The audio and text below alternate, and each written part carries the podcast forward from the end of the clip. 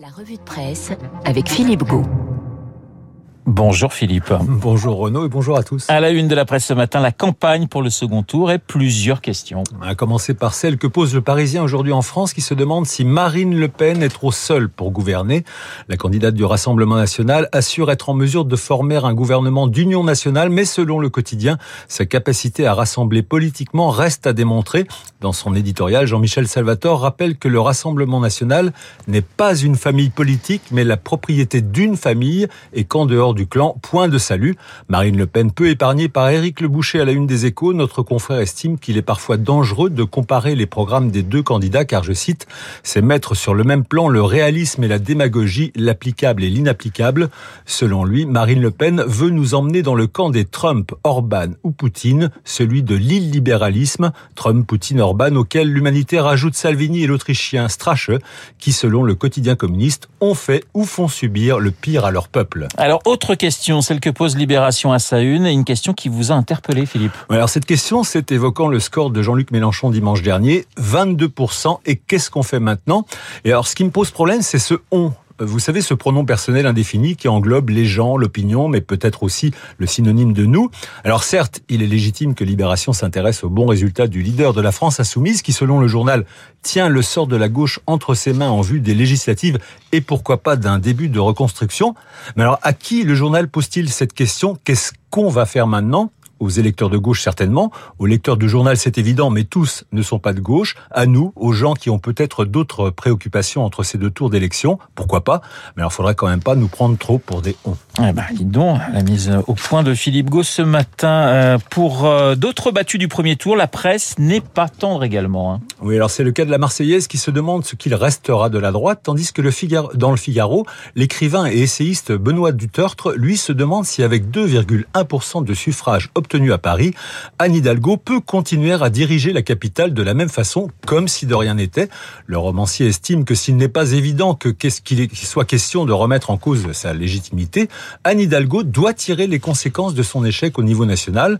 Benoît Duterte rappelle que le rôle d'Anne Hidalgo n'est pas de sauver la planète, ni de lutter contre le fascisme, ni, je cite, de parader dans des raouts de société, sociétaux, mais d'entretenir ce lien précieux qui lui a été provisoirement confié par les Parisiens qui souhaitent avant tout vivre, commercer, circuler, goûter aux bienfaits d'une ville merveilleuse dont la mairie est le syndic et non le propriétaire ou l'autorité morale. Philippe, une autre dame de Paris fait la une de la presse ce matin. Oui, vous l'avez compris, Renaud, il s'agit de la cathédrale Notre-Dame ravagée par un incendie il y a trois ans jour pour jour. Le Figaro s'intéresse au long temps de l'enquête. Le Dauphiné nous explique comment le chantier avance et le Parisien que la résurrection de la cathédrale est en marche, notamment grâce aux pierres d'une carrière de Bonneuil-en-Valois dans l'Oise que le quotidien a visité. C'est en effet dans la carrière de la Croix-Huard que vont être extraits près de 640 mètres cubes de pierre, les plus compatibles, estime-t-on, avec les pierres d'origine, un calcaire lutétien que l'on trouve dans les sous-sols parisiens. Une fois taillées dans une usine dans l'Aisne, ces pierres serviront à reconstruire des murs porteurs, des arcs de voûte et même des gargouilles. D'autres carrières de l'Oise seront exploitées notamment pour la reconstruction de voûtins et d'aménagements intérieurs. Allez, dans la presse magazine, il est encore question des EHPAD. Oui, on se souvient, Renaud, du scandale provoqué il y a quelques semaines par les révélations du groupe Orpea et les conditions épouvantables d'hébergement de certaines personnes âgées dépendantes dans des établissements spécialisés. Alors cette semaine, Marianne s'est intéressée aux conséquences souvent complexes pour les familles qui souhaitent retirer leurs proches d'EHPAD peu recommandables. Je vous épargne évidemment les détails sordides des témoignages sur les conditions de séjour de ces personnes âgées entre maltraitance et abus financiers pour m'attarder sur la difficulté que rencontrent des proches pour exfiltrer leurs parents, selon le terme utilisé par Marianne.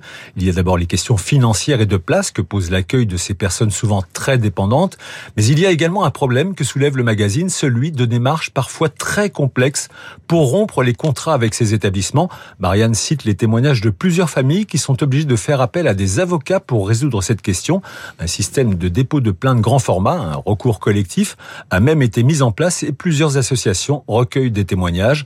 Pendant ce temps, constate Marianne, la fréquentation des EHPAD, publics comme privés, a nettement baissé, tout comme les tarifs dans certains établissements avec malheureusement le risque d'un service dégradé. Allez, pour terminer cette revue de presse, on va terminer sur une note plus légère. Vous nous proposez, Philippe, de jouer. Oui, à un jeu de mots en l'occurrence qui s'appelle Wordle et qui serait, selon les échos week-end, l'aimant à abonner du New York Times. Alors Wordle, c'est un jeu de lettres en ligne auquel on peut jouer sur ordinateur. Le principe est simple, il s'agit de deviner un mot de cinq lettres en six essais, sachant qu'à chacun de ces essais, vous êtes indiqué la position des lettres bien ou mal placées. C'est une adaptation en fait du célèbre jeu télévisé Motus, un jeu lancé en octobre 2021 par un ingénieur gallois qui a fait ce jeu pour sa femme, un jeu auquel ça donne des centaines de milliers de joueurs dont je fais partie, je l'avoue, avec la version française, un succès qui a suscité l'intérêt du New York Times qui a acheté ce jeu pour un montant non révélé mais qui atteindrait 7 chiffres, donc plusieurs millions de dollars. Comme le souhaitait son créateur, l'accès à Wordle reste toujours gratuit, mais le quotidien américain, on sans doute, réfléchit à la rentabilité de son acquisition, notamment, et c'est ce qui inquiète les spécialistes, en truffant le programme de tracker afin de proposer de la publicité ciblée aux joueurs qui pourraient, dans ce cas, se révéler déçus en cinq lettres. Merci Philippe, la revue de presse de Philippe Gau. Moi je vous dis six lettres et je vous dis animateur de Radio Classique. Vous me répondez Durand, prénom Guillaume dans un instant, Esprit Libre autour de Guillaume. Eh bien, euh, Cécile Cornudet des Échos, Bruno Jeudi euh, de Paris Match. On parlera, je pense, de notre euh, baromètre Opinionway pour Radio Classique et pour les Échos qui donne Guillaume Macron en tête avec 53% d'intention de vote, Marine Le Pen à 40